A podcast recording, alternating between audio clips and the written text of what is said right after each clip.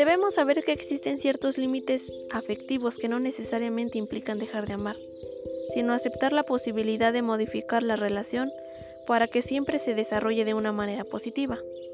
O simplemente debemos aceptar alejarnos y no estar en el lugar equivocado, aunque duela inmensamente.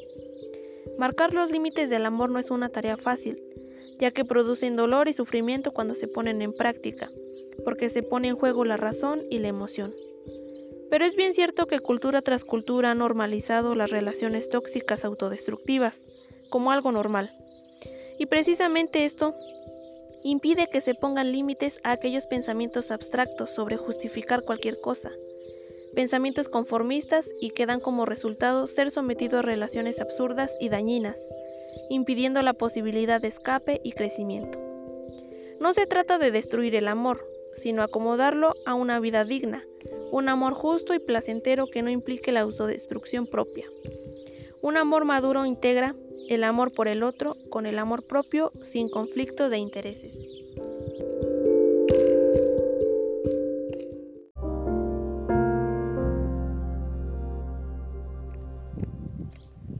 El amor no justifica cualquier cosa. Aprender a poner límites no es fácil.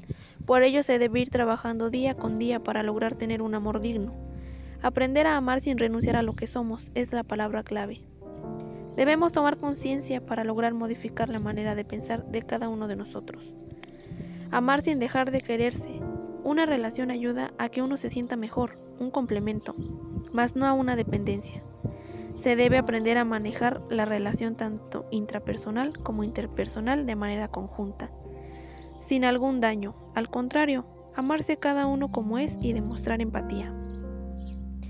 Amar no significa justificar cualquier cosa. El amor verdadero es un sentimiento muy intenso, vivido en pareja, con el que muchas personas sueñan, en donde se comparte pasión, respeto, lealtad y compromiso. Ámate a ti mismo, valórate.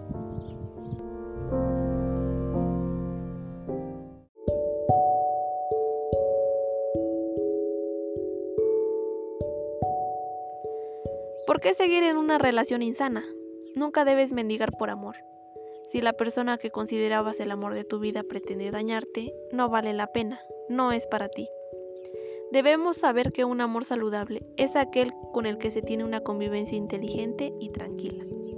Nadie es responsable de la situación más que tú mismo.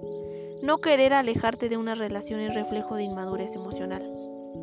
Aprende a identificar los apegos emocionales que tienes porque generalmente son proyecciones de carencias que has sufrido anteriormente y te hacen de alguna manera aferrarte a continuar en una relación autodestructiva. Ese no es considerado el amor verdadero. Pon en práctica tu capacidad de reflexionar. El ser humano tiene una excelente capacidad de adaptación. Has salido adelante de muchas adversidades. Ánimo, tú eres la principal prioridad.